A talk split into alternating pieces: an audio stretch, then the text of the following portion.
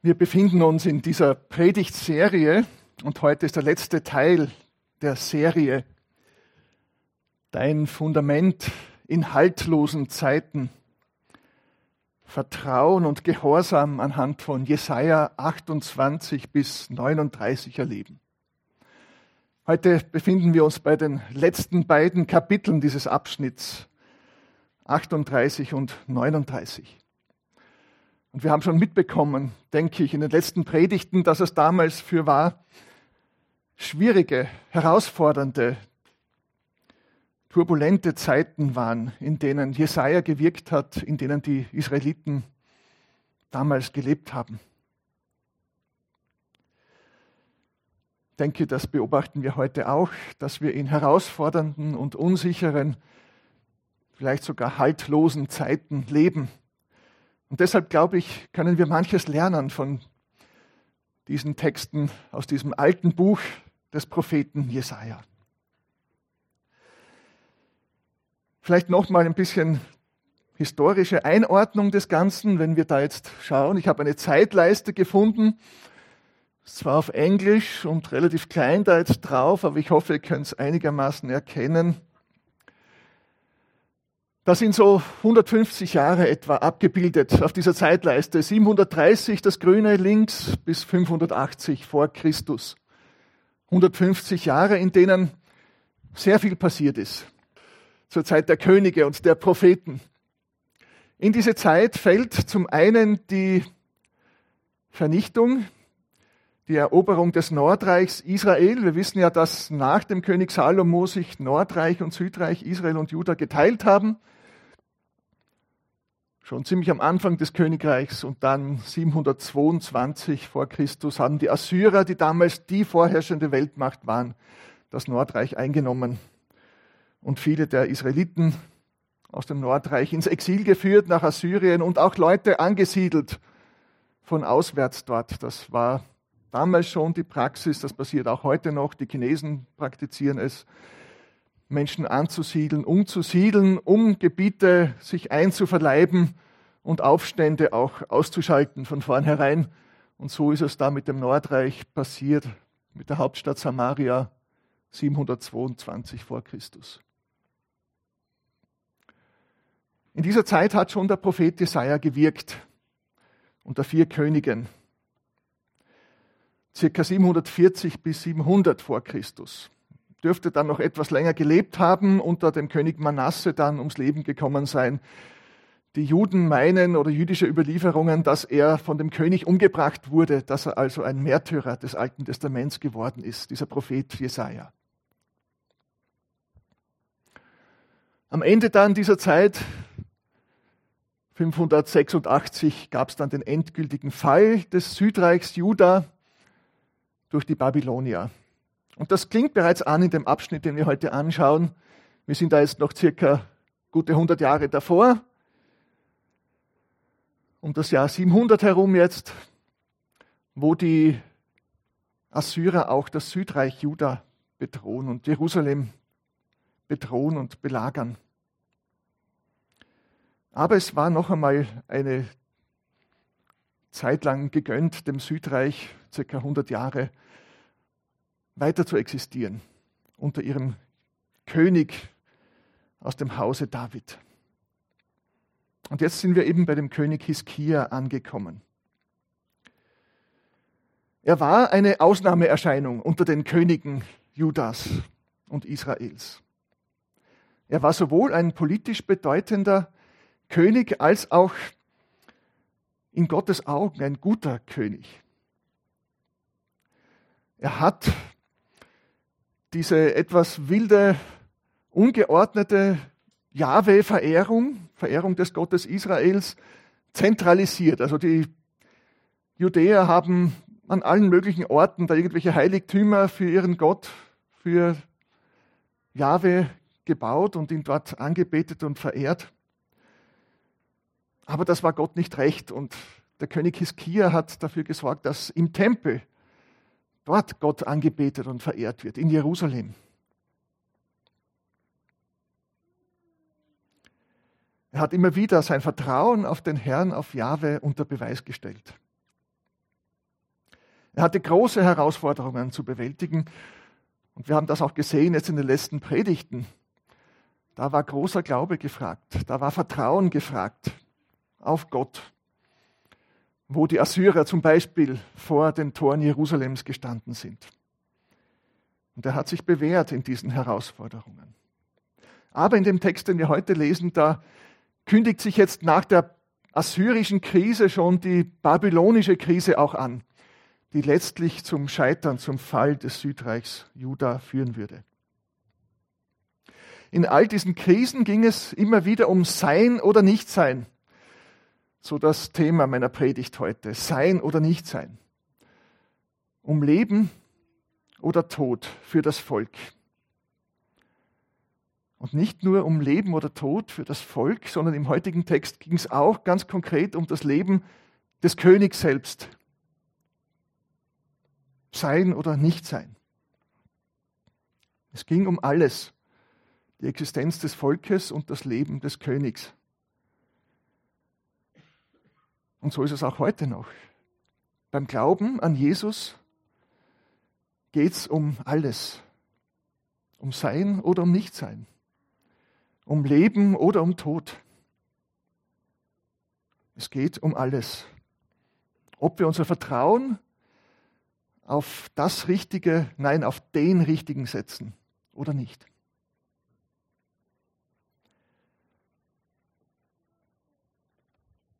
In den meisten Situationen seines Lebens wurde uns König Hiskia zum Vorbild. Und deshalb schauen wir eben heute auch auf sein Leben. Ich lese mal den Text vor und äh, ich lese ihn aus der Zürcher Bibel. Ein langer Abschnitt. Ich werde versuchen, die wichtigsten Punkte dann herauszuarbeiten. Jesaja Kapitel 38 und 39. In jenen Tagen wurde, und in der Zürcher Bibel wird sein Name genauso wiedergegeben, wie er eigentlich im hebräischen Text da steht, König Hiskia. In jenen Tagen wurde Hiskiahu todkrank.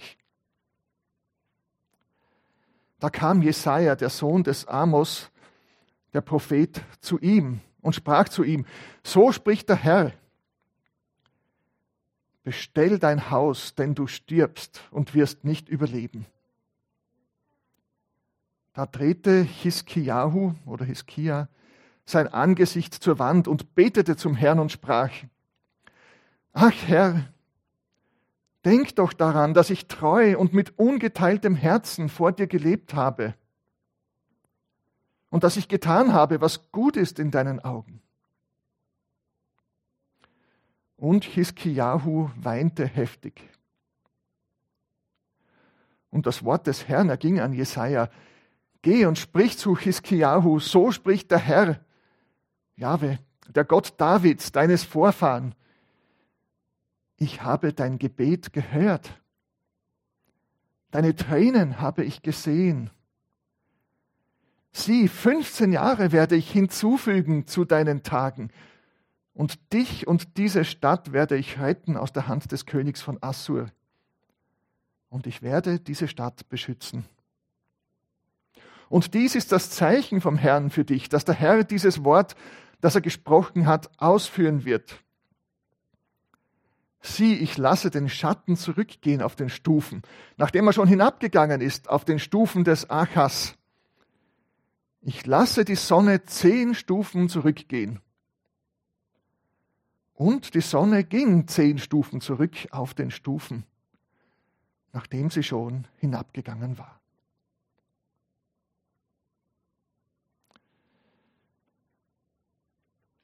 Soweit diese wundersame Errettung und jetzt kommt ein Psalm. Wir haben nicht nur in den Psalmen, im Psalmbuch des Alten Testaments Psalmen, sondern auch an verschiedenen Stellen im Alten Testament weitere Psalmen, die dort gebetet werden. Einer davon steht hier vom König Hiskia ab Vers 9. Eine Aufzeichnung Hiskiahus, des Königs von Juda, als er krank war und dann seine Krankheit überlebte. Ich, ich sprach, in der Hälfte meiner Tage muss ich durch die Tore des Totenreichs gehen. Dorthin werde ich aufgeboten für den Rest meiner Jahre. Ich sprach, ich werde ja, kurz für Jahwe, ich werde ja nicht mehr sehen, ja im Land der Lebenden, keinen Menschen mehr erblicken bei dem, was die Erde bewohnt. Herausgerissen wurde mein Wohnzelt und abgedeckt über mir, wie das Zelt eines Hirten. Wie ein Weber habe ich mein Leben zusammengerollt. Vom Faden schneidet er mich ab. Vom Tag bis in die Nacht hast du mich preisgegeben. Bis zum Morgen habe ich versucht, ihn zu besänftigen. Wie ein Löwe, so bricht er mir alle Knochen. Vom Tag bis in die Nacht hast du mich preisgegeben. Wie ein Mauersegler, eine Schwalbe, so piepse ich, ich gurre wie eine Taube. Nach der Höhe verzehren sich meine Augen. Herr, ich werde bedrängt. Tritt ein für mich. Was soll ich reden und was wird er mir sagen, da doch er es getan hat? Ständig wandle ich im Schlaf meiner Verbitterung wegen. Herr, dadurch lebt man und durch alles, was darin ist, lebt mein Geist. Du wirst mich wieder stark machen und leben lassen. Sieh, Bitteres ist mir zum Heil geworden. Bitteres, und in deiner Liebe hast du mich gerettet vor dem Grab des Verderbens denn hinter deinen Rücken hast du alle meine Sünden geworfen. Denn nicht die Totenwelt preist dich, nicht der Tod lobt dich. Auf deine Treue hoffen nicht die, die hinabsteigen in die Grube. Der Lebende, der Lebende, er ist es, der dich preist, wie ich es heute tue. Ein Vater lässt die Kinder von deiner Treue wissen. Gewiss rettet mich der Herr. Dann werden wir mein Seitenspiel erklingen lassen, alle Tage unseres Lebens, beim Haus des Herrn. Und Jesaja sprach, man soll einen Feigenkuchen nehmen und ihn auf das Geschwür streichen, das Geschwür des Königs, dann wird er gesund. Da sprach Hiskiahu, was ist das Zeichen, dass ich hinaufgehen werde in das Haus des Herrn. Wir haben vorher schon von diesem Zeichen des Schattens, der zurückgeht, gesprochen. Dieses Zeichen hat Jesaja dann, äh, hat Hiskia bekommen vom Herrn. Und er wurde gesund und hat dann diesen Psalm gesprochen. Und dann lesen wir noch diese acht Verse in Kapitel 39. Eine andere Situation, In jener Zeit sandte Merodach Baladan, der Sohn des Baladan, der König von Babel, Briefe und Geschenke an Hiskiahu. Und er hörte, dass Hiskiahu krank gewesen und genesen war. Und Hiskiahu freute sich darüber. Und so zeigte er den Boten sein Schatzhaus, das Silber und das Gold, den Balsam, das beste Öl und sein ganzes Zeughaus und alles, was sich in seinen Schatzkammern befand. In seinem Haus und in seinem ganzen Reich gab es nichts, was Hiskiahu, Hiskiahu ihnen nicht zeigte. Da kam Jesaja, der Prophet, zu König Hiskiahu und sprach zu ihm: Was haben diese Männer gesagt? Und woher kommen sie zu dir? Und Hiskiahu sagte, aus einem fernen Land sind sie zu mir gekommen, aus Babel. Das war noch bevor Babel in aller Munde und ein Riesenweltreich war. Da sagte er eben Jesaja, was haben sie in deinem Haus gesehen?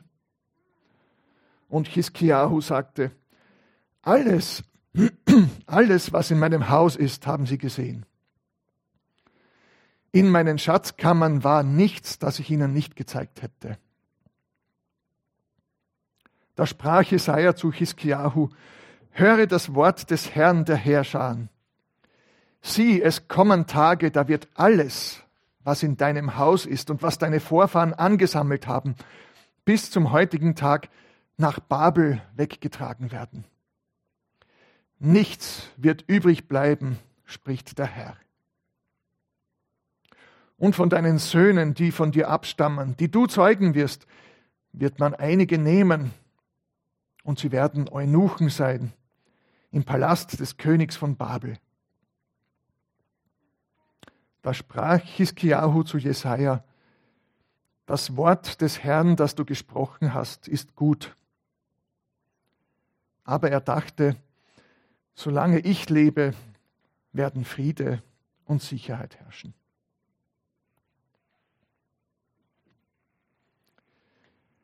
Drei Teile hat dieser Abschnitt, drei große Teile. Zuerst lesen wir von dieser verblüffenden Erhörung, die ersten acht Verse von Kapitel 38.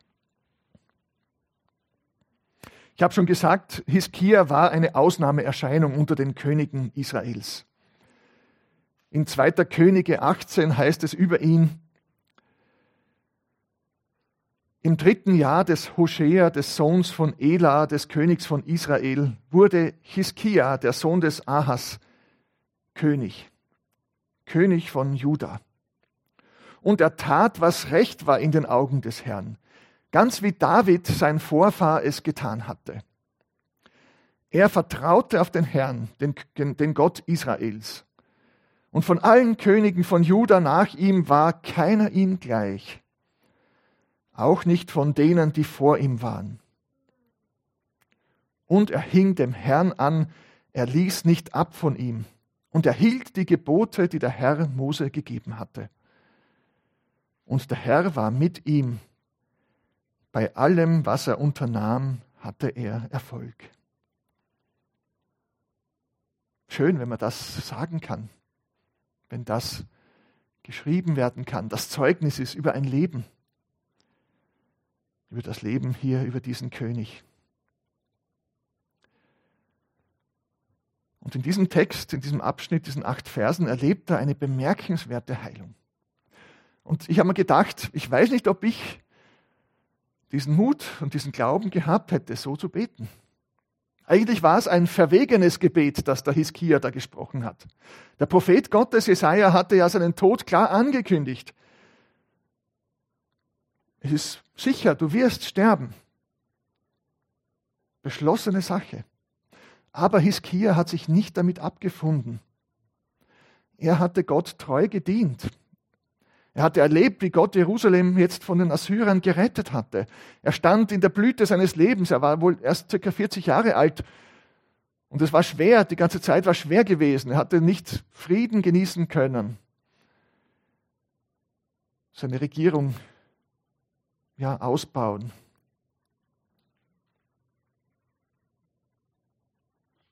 Die Toten würden Gott nicht preisen, das wusste der Hiskia. Und so hat er dieses verwegene Gebet gesprochen und geweint und innig gebetet. Das ist ein Ausdruck von Demut und von Vertrauen. Viele andere der Könige Israels und die ganzen Könige rundherum prahlten mit ihrer Macht und mit ihrer Herrlichkeit. Und wenn man die ganzen Annalen der Könige liest, die ganzen Zeugnisse, die hinterlassen wurden, die Stelen und Tafeln, die man so liest, danke, dann sieht man, wie die angeben, und übertreiben und ins beste Licht gerückt werden und wie Götter dargestellt werden, die Könige des alten Orients und auch die Könige Ägyptens. Aber Hiskia war demütig. Er warf sich ganz auf seinen Gott im Vertrauen. Und Gott, Jahwe, gab ihm ein wundersames Zeichen. Der Schatten dieser Sonnenuhr, die sein Vater, der König Ahas, errichtet hatte, geht er normal nur in eine Richtung. Aber da ging der Schatten wieder zurück als Zeichen dafür, dass Gott ihn heilen würde. Ich weiß nicht, wie Gott das gemacht hat. Ob das ein Sonnenwunder war, ein Schattenwunder, ein optisches Wunder, wie immer. Aber er hat es getan und man sah, wie der Schatten wieder zurückging. Etliche Grade und Stufen auf dieser Sonnenuhr. Und so geschah auch diese wunderbare, wundersame Heilung des Königs Hiskia.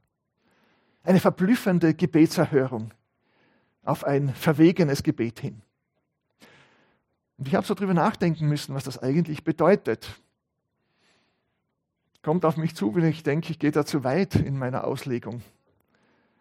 Aber ich finde das sehr, sehr erstaunlich, denn ich glaube, wir lernen dadurch, dass der Ablauf der Geschichte, sowohl der persönlichen Geschichte wie auch der Weltgeschichte, und ich beschäftige mich viel damit und denke viel darüber nach, dass der Ablauf nicht unveränderlich festgelegt ist. Die Geschichte, glaube ich, sehen wir hier, ist ein offener Prozess. Ganz viele Faktoren beeinflussen den Gang der Geschichte. Viele menschliche Entscheidungen. Es hätte alles auch ganz anders kommen können. Sowohl im eigenen wie auch im gesellschaftlichen und politischen Leben. Ich glaube, es wäre anders gekommen, wenn Jesaja, nein, nicht, nicht Jesaja, Hiskia hier nicht dieses verwegene Gebet gesprochen hätte. Dieses erstaunliche, fast unverschämte oder, oder aber von gewaltigem Glauben geprägte Gebet. Dann wäre er gestorben, dann hätte Gott halt das irgendwie anders gemacht. Ich glaube nicht, dass Gott dadurch in Verlegenheit geraten wäre.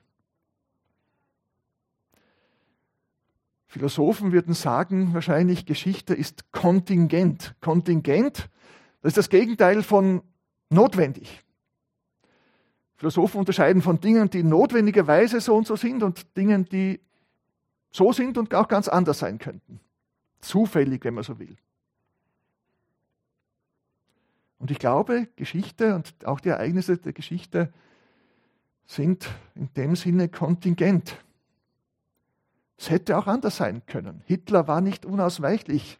Die Taliban waren nicht unausweichlich. Und ich glaube, auch unsere eigene Lebensgeschichte ist offen nicht unausweichlich so oder so. Ich glaube, wir haben vieles in der Hand. Vieles können wir selber beeinflussen, nicht alles. Aber natürlich ist das Allerwichtigste, dass Gott den Gang der Geschichte, auch der eigenen und der Weltgeschichte beeinflussen kann jederzeit. Und ich glaube, dass er menschliche Entscheidungen diese kontingenten, zufälligen Entscheidungen, Dinge, die so oder auch anders hätten sein können, einbauen kann in seine Pläne. Seine Ziele, die werden mit Sicherheit erreicht. Aber innerhalb dessen, glaube ich, gibt es Freiheit und gibt es einen offenen Prozess, der durch viele Faktoren und Entscheidungen mit beeinflusst wird. Und Gott kommt nie in Verlegenheit dadurch. Er kann auf unsere Gebete reagieren und die Zukunft entsprechend anpassen. Alles dient dann trotzdem letztlich seinem Ziel. Und auch böse Dinge lesen wir immer wieder in der Schrift. Baut er ein und gebraucht er sogar zur Erreichung seiner großen Pläne und Ziele. Große Gedanken, tiefe Gedanken. Dinge, die uns ganz klein und demütig machen, aber auch zeigen, wie viel wir letztlich auch in der Hand haben und welche weitreichende Auswirkungen die Entscheidungen unseres Lebens haben und haben können. Für das eigene und für das Leben anderer. Seien wir ermutigt dadurch selber mit großem Vertrauen und zuversichtlich und ja, verwegen auch zu beten. Innig und vielleicht auch unter Tränen, so wie Hiskia zu beten. Gott hat ihm eine gewaltige Erhörung geschenkt. Und dann dieses mitreißende Lob, diese wundersame Erhörung zuerst und jetzt ein mitreißendes Lob, dieser Psalm des Hiskia in den Versen 9 bis 22. Und ich kann gerade diesem Abschnitt jetzt nicht gerecht werden. Ich werde das ein bisschen schnell durchgehen. Gerade die Poesie des Alten Testaments ist nicht einfach zu verstehen, funktioniert anders als heute unsere Gedichte und Poesie, aber es sind großartige Lieder, die uns da im Alten Testament erhalten sind. Und toll, dass die Antwort des Königs hier bis heute erhalten ist für uns. Ein Zeugnis seiner Dankbarkeit und auch seiner Dichtkunst. Es gibt verschiedene Gattungen von Psalmen im Psalmbuch.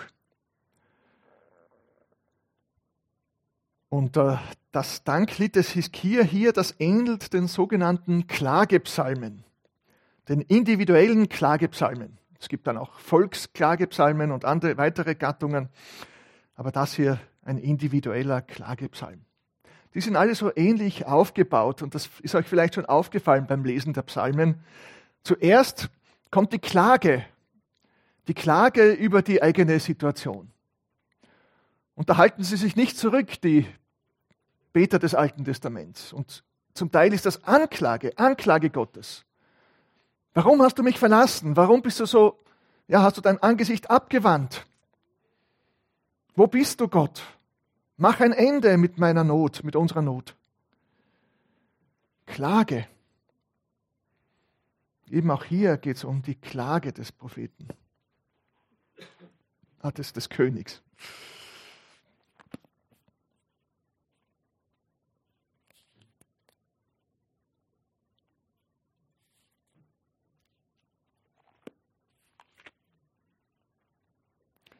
Eben und sehr plastisch und drastisch, drastisch klagt er hier.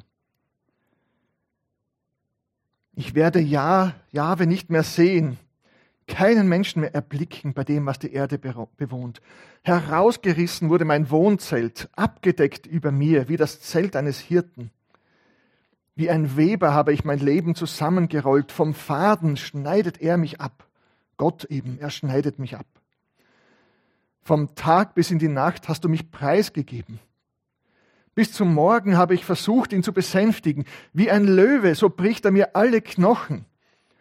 Vom Tag bis in die Nacht hast du mich preisgegeben. Und sie wissen, sie kommen Gott ja nicht aus, die Psalmbeter. Und sie wissen, letztlich hat doch Gott mein Geschick in seiner Hand. Und warum geht es mir jetzt so? Warum dieses Leid? Klage. Dann kommt die Bitte um Hilfe. In Vers 14 dann.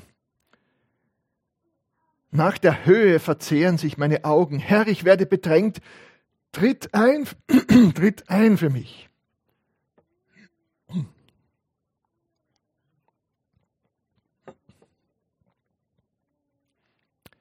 Die, die Bitte um Hilfe.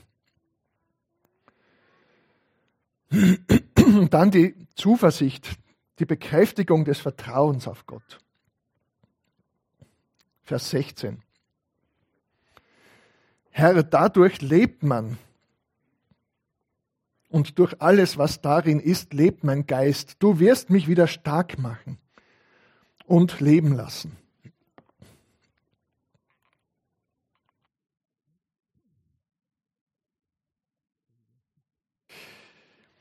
Du wirst mich wieder stark machen und leben lassen. Und dann sogar die Gewissheit der Sündenvergebung. Sieh, bitteres ist mir zum Heil geworden, bitteres. Und in deiner Liebe hast du mich gerettet vor dem Grab des Verderbens. Denn hinter deinen Rücken hast du alle meine Sünden geworfen. Diese Bekräftigung des Vertrauens auf Gott. Und häufig erinnert sich dann der Psalm Beter an frühere Wohltaten Gottes. Und dann als letztes kommt in diesen Psalmen, diesen Klagepsalmen, das Gelöbnis, Gott für seine Hilfe im Kreis der Gläubigen zu danken. Und so eben auch hier in diesem Psalm.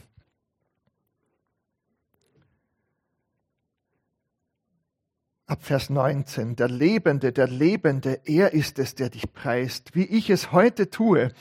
Ein Vater lässt die Kinder von deiner Treue wissen. Gewiss rettet mich der Herr. Dann werden wir mein Seitenspiel erklingen lassen, alle Tage unseres Lebens beim Haus des Herrn. Dieses Gelöbnis, Gott zu preisen in der Gemeinde. Das tun wir auch. Und vielleicht ist es gut, wenn wir auch immer wieder mal denken an Notsituationen, aus denen der Herr uns gerettet hat und ihn dann neu in Dankbarkeit preisen und loben. und das auch zu einer Verpflichtung für uns machen, für den Rest unseres Lebens. Mein Leben soll ein Lobpreis sein für die Güte des Herrn, für all das Gute, das er mir erwiesen hat. Und letztlich für die Güte, die er mir in Jesus erwiesen hat. Die Errettung nicht nur im diesseitigen Leben, sondern die Errettung zum ewigen Leben. Das soll der Grund unseres Preises unser Leben lang sein. Ein mitreißendes Lob, ein Zeugnis der Dankbarkeit erhalten bis zum heutigen Tag des Königs Hiskia. Und zuletzt dann ein typisches Versagen in Kapitel 39, am Ende dieses ganzen Abschnittes. Das Buch Jesaja hat drei große Teile, Verse, äh, die, die Kapitel 1 bis 39, dann die Kapitel 40 bis 55 und dann 56 bis 66. Drei große Abschnitte und am Ende dieses ganzen ersten Teiles kommt dieser Bericht eines typischen Versagens eines Königs von Israel, von Juda. Das ist traurig, dass wir das immer wieder lesen müssen, sogar der guten Könige. Wahrscheinlich kennt ihr diesen Spruch, Macht korrumpiert, absolute Macht korrumpiert absolut. Ich muss immer wieder an einen Film denken, in diesem Zusammenhang. Ich bin sicher, einige haben ihn gesehen, vielleicht denken manche sogar noch an diesen Ausbruch von Forrest Gump. Großartiger Film, jedenfalls äh, wohnt da auch eine Zeit lang der Elvis Presley da bei ihnen, bevor er berühmt wird. Und der Forrest bringt ihm da seinen Hüftschwung bei und seine, seinen Tanz. Und dann geht die Mama mit dem Forrest durch die Stadt und dann sehen sie da im Schaufenster einen Fernseher, ganz was Neues, Fernseher, und da sehen sie dann den Elvis da tanzen, so wie ihm der Forrest ihm das beigebracht hat. Und äh, inzwischen ist er der King, Elvis, der King. Und wisst ihr, was dann der Forrest da sagt? Äh, weil da sagt die Mutter, irgendwie hat er Probleme und so weiter, und dann sagt der Forrest Gump, ähm, es muss ganz schön schwer sein, ein King zu sein.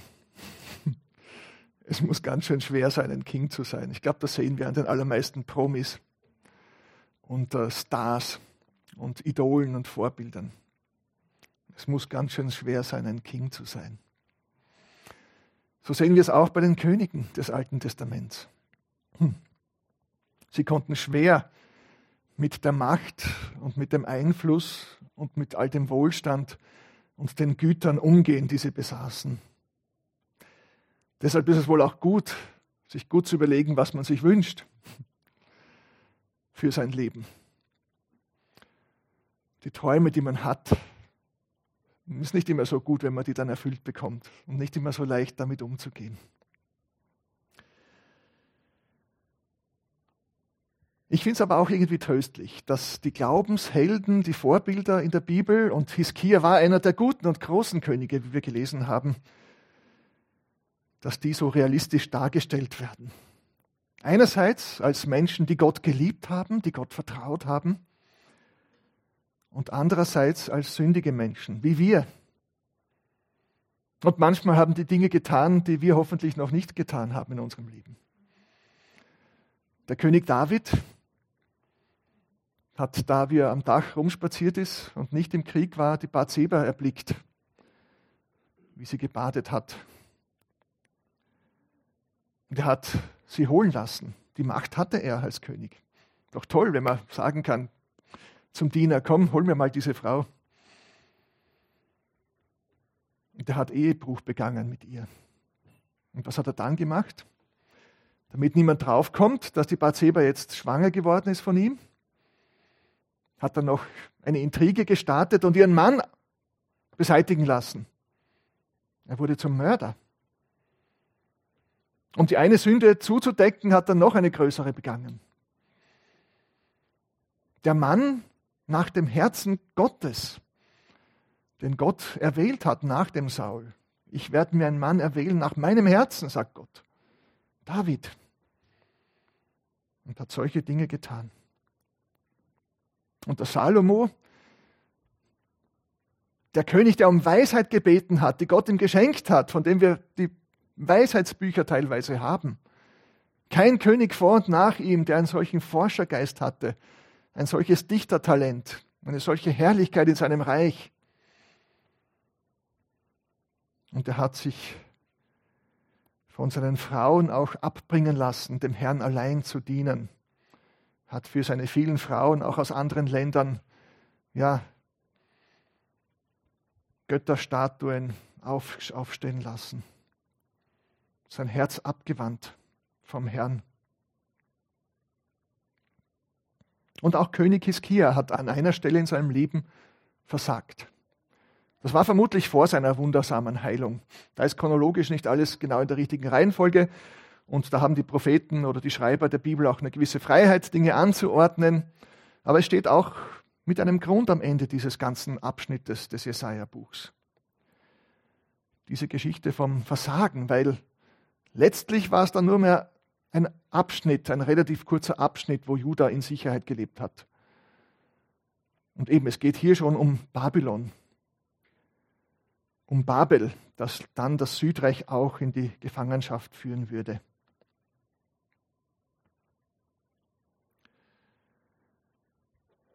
Und da kommt eben diese Abordnung vom König von Babel nach Jerusalem.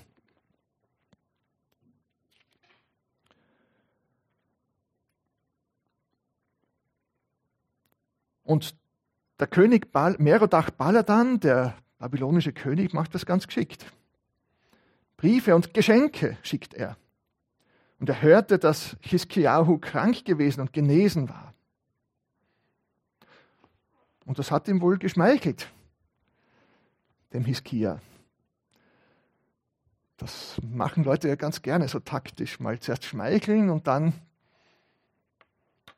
hofft man, dass diese Person, der man schmeichelt, vielleicht mehr sagt und mehr Preis gibt und mehr für einen tut, als vielleicht gescheit ist oder gescheit wäre. So hat es auch dieser König gemacht. Und ja, ist ihm auf den Leim gegangen, der König Hiskia. Er freute sich darüber und zeigte den Boten sein Schatzhaus, das Silber und Gold, den Balsam, das beste Öl, sein ganzes Zeughaus, alles, was sich in seinem Schatz, seinen Schatzkammern befand. Nichts war, gab es, was er ihnen nicht gezeigt hätte. Das tun wir doch auch gerne. So ein bisschen angeben, so ein bisschen zeigen, was wir alles so drauf haben und haben als Menschen. Ist doch sehr menschlich und nachvollziehbar, oder? Ich glaube auch nicht, dass das jetzt so eine riesige Sünde war oder dass die auf einem Level war mit dem, was Salomo und David getan haben. Und doch kommt dann der Jesaja zum König und sagt: All das, all das wird weggenommen. Und zwar von genau diesen Leuten, von genau diesem König von Babel also seinem Nachfolger.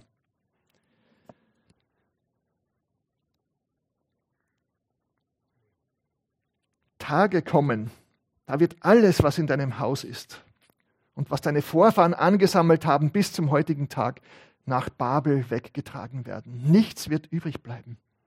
Und sogar eben deine Söhne, da wird man einige nehmen von ihnen, sie werden Eunuchen sein im Palast des Königs von Babel.